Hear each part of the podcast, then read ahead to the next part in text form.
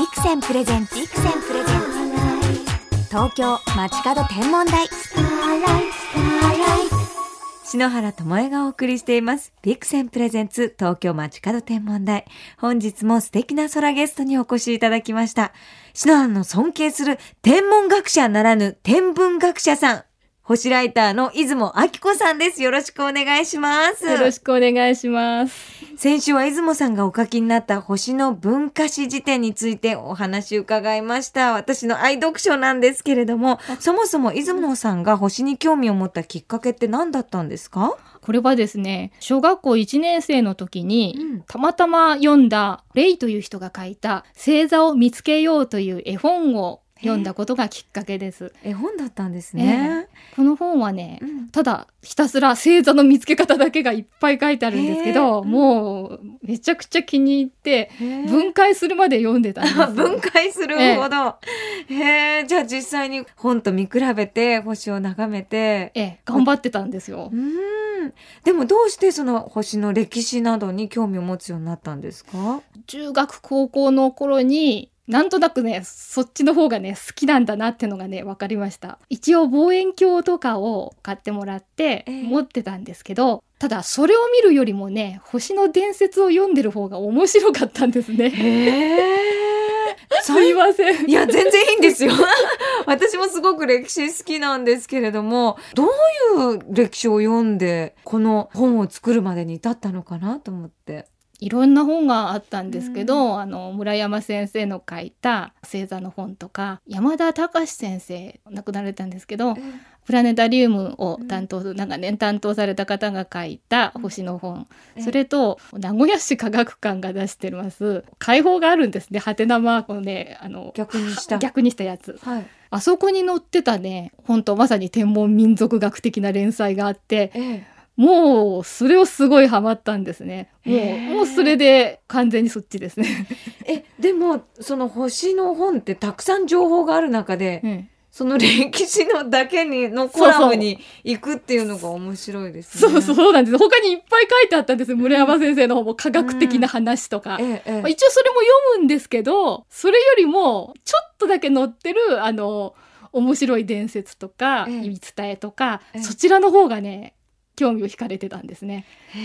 だから今思い出すとそっちばっかり思い出してるんですようね。んうん、あ私がこういう星の歴史に興味を持ったのは、藤井明さんのあの本で海に囲まれた島国の日本は、うん。星は海から生まれて海へと帰る。星は海に住んでいるっていう一行を読んでから面白い見方するなと思ってなんかそういう自由な発想で見る星の愛し方っていいなと思って。あいいですね。いい言葉ですね、ええ。さすが藤井明さん。そうなんですよ。やっぱその藤井さんがこうピックアップしてくれたから、私とかは浮かばないですよ いや十すごい分わ素敵なものをお伝えしてると思いますよ。じゃあですね、せっかくですから、出雲さんにおすすめの東京近郊の星スポットを教えていただきたいんですが。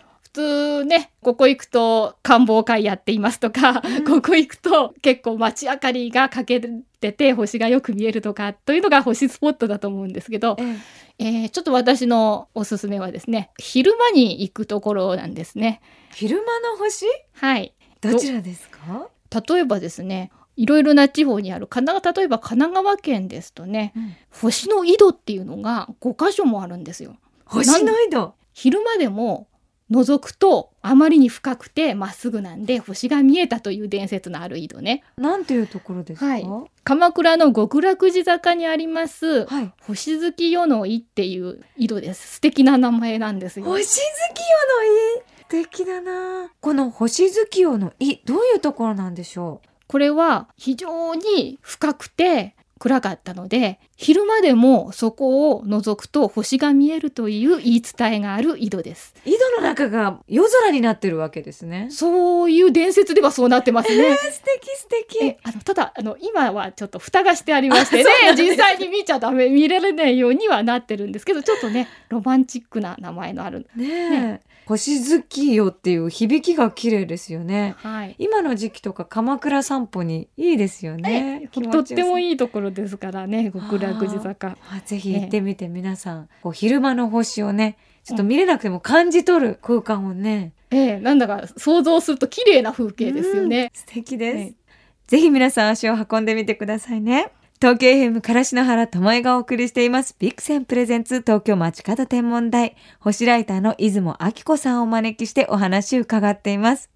私仏様も大好きなんですけれども聞いたのは仏様が金星を眺めて悟りを開いたなんて話も聞いたことがありますね。仏教とすごく星ってつながってますよね。仏教のね仏様の元は、うん。あのインドの神様が元になってるのが多いんですけどインドには天体の神様がとても多いんでそれが中国に伝わって、うんやっぱり天体の神様なんですね。例えばあの五惑星に日月はともちろんあの、はい北斗七星に、ええあとスバルに流れ星の神様の仏様とかいるんですよ。え、流れ星にも神様がいるんです、ね。というか仏様になってるんですね。へえ。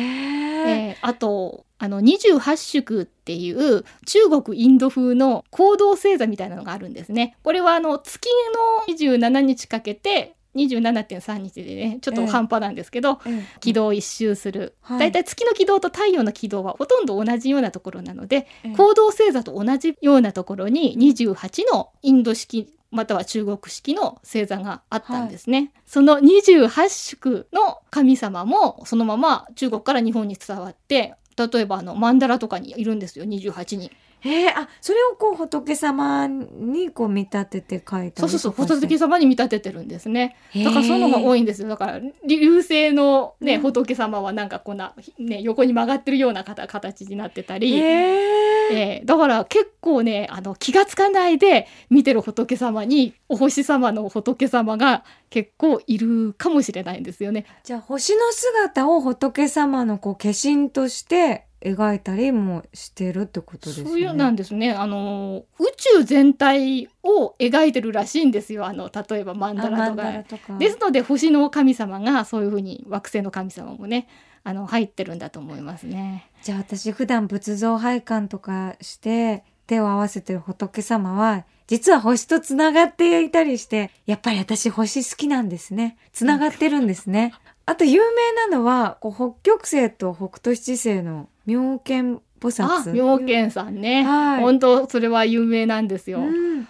妙見さんはですね中国で生まれた仏らしいんですね。妙見菩薩って言いましてそれが日本に輸入されましたね。であの日本に輸入されて北極星の化身である妙見菩薩として敬われてたんですがそのうちなんかちょっと伝わってるうちにいろいろ拡張されましてね。ええ。だんだん北斗七星も含めるようになりまして、うん。北斗七星の仏でもあるようまたはそれで北極星の仏でもあるというような形で広まってるんですね。あはい、それで妙見さんっていうのは妙見菩薩ーとちょっと違う妙見さんって呼んでるところがええ。多いんですよ。親しみ込めてますよええ。ね、それはですねあの実は妙見菩薩をお祭りしてるところっていうのは妙見宮っていうんですね。妙見宮、はい、戦国時代にね結構妙見信仰が流行ってうん各地に妙見宮とか妙見さんできたんですね。あの妙見宮で宮っていうんで実を言うと菩薩を祀ってるんですけど神社の仲間なんですね。あれ？仏様と？だからちょっと面白いでしょ。混ざっちゃってますね。なんか日本風だなーって感じなんですけど それでもそのままの状態で広まってて例えば能勢の妙見さんとかあのええ。秩父の妙見さんあとか私、ね。秩父の妙見さん行ったんです。あ本当ですか？秩父神社でした秩父神社は父のふるさとで、で、行ったんですけれども、ご神体があってあ、で、その後ろにフクロウがいるんですね。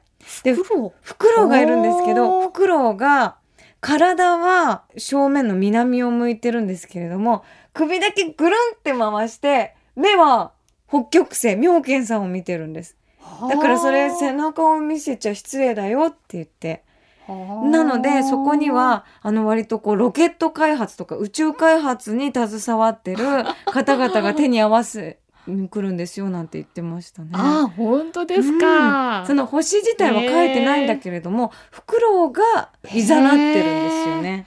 面白うん、い、面白かったです。そういうね驚きと発見がね、うんあるかもしれないですからね。導いてますよね。ええでも確かに不思議でしたでしょうね当時のお方はこう北極星を巡ってぐるぐる回る。そうなんですよね。うん中国ではね、あの北極星は全ての中心であって、皇帝は北極星だっていう風になぞらえてたんですよね。だから一生懸命あの中国のね天文学者さんは天を観測して北極星は無事か、まあ無事に決まってるじゃないかとは思うんですけど、とか怪しい星はないかとか観測してたんですよ。何しろ天にいる北極星が皇帝で周りにいるのが進化でその周りにはその国があるんですよね。で天に起きたことがそのまま地上に起きると信じられてたんでで天変地異が例えば大彗星登場とか言うと敵が来るみたいな。そうそうそう大騒ぎだったんですって何か天変地異だとか天使の身に何かがとか、うわー面白い。ええそういう考えなんですよ中国って昔から。へえ。じゃあもうこう地上と天はもうもうなんか鏡写しのようだったってこと？だからあの例えばあの始皇帝って真の皇帝うん。すごく有名で偉い人なんですけど、うん非常に大きなお墓を作られたんですよね。うん。でそのお墓には天井にうん。天の川が描かれて、星が描かれてもうすっかり星空のような形になってるんですって。だから世界を映したようなお墓にねなってたらしいですね。すごい大変だったでしょうね作るのね。ねえ。細やかに。ええ。でもそれがもう最大のプレゼントという。そういう考えでねだからあのすごく丁寧に丁寧に中国の人は毎日何にもなくても記録つけてたんですよね。星空記録。だから中国のね古代の星空記録っていうのが今すごい役に立ってるんですよ。ものすごい正確でだからあの例えばヨーロッパの方の学者さんがあの、うん十字軍が攻めてきた時にこういう星があったんじゃないかっていうような説をであうんの記録から出してもね、中国の記録にないとそれちょっと信憑性がないって言われてる。なんか今割と中国ってざっくりしてるようなイメージがあるんですけどもうざっくりしてますね。もう星に関してはもう信頼してよかったんですね。そうですね。むええあのそうなんです。それが日本にね伝わりまして、日本でも結構頑張ってうん毎日何事もないけどあの記録をつけてたんですね。それでも今のちょっと宇宙開発とかなんかそういうものにも近い感じがします近いですよ。だって。ね地道に丁寧に作業をするというね重要ですよ。はい。皆様のおかげで私たち今の星を愛せるんですね。そうですね。もう過去の人たちの積み重ねなのかもしれないですね。感謝ですね。さて、出雲明子さんとお話ししてきましたが、もうお時間となってしまいました。最後にこの番組を聞いている空ガール、空ボーイに一言メッセージをいただけますか、えー、とたまにはですねうん。皆さんも昼間にですね星に関する遺跡とか衣装とかまたは星の伝説のある場所とか行ったり、うん。またはそういったお話を地方の人に聞いたり、はいそういったことであの昼間にも星を楽しんでいただきたいななんて思います。素敵ですね。私もなんか夜だけじゃないんだってこう星の歴史を昼間に感じることも夜空につながっていくんだっていうのを本当に今日お話聞いて感じました。でも本当ですねそれをね知ってね星を見るとはきっと来て一味違うんですよ、きっと一全然違うん味ですよね。きらめき輝き違いますよね。本当に素敵な物語をたくさんお聞かせいただきありがとうございました。本日のゲスト星ライターの出雲明子さんでした。ありがとうございました。ありがとうございました。秋の南の空はちょっと寂しい。でも、フォーマルハウトがいる。フォーマルハウトは明るい星の少ない南の空で一人頑張る一等星だ。一等星でなく優等星と呼んであげたい。星空を眺めよう。天体望遠鏡のビクセン。ビクセンプレゼンツ東京街角天文台まもなくお別れです先週に引き続き星ライターの出雲明子さんにお越しいただきましたが最後におっしゃっていた星に関する遺跡や伝説のある場所に行ったり昼間にも星を楽しんでほしいってメッセージが素敵だなと思いましたね。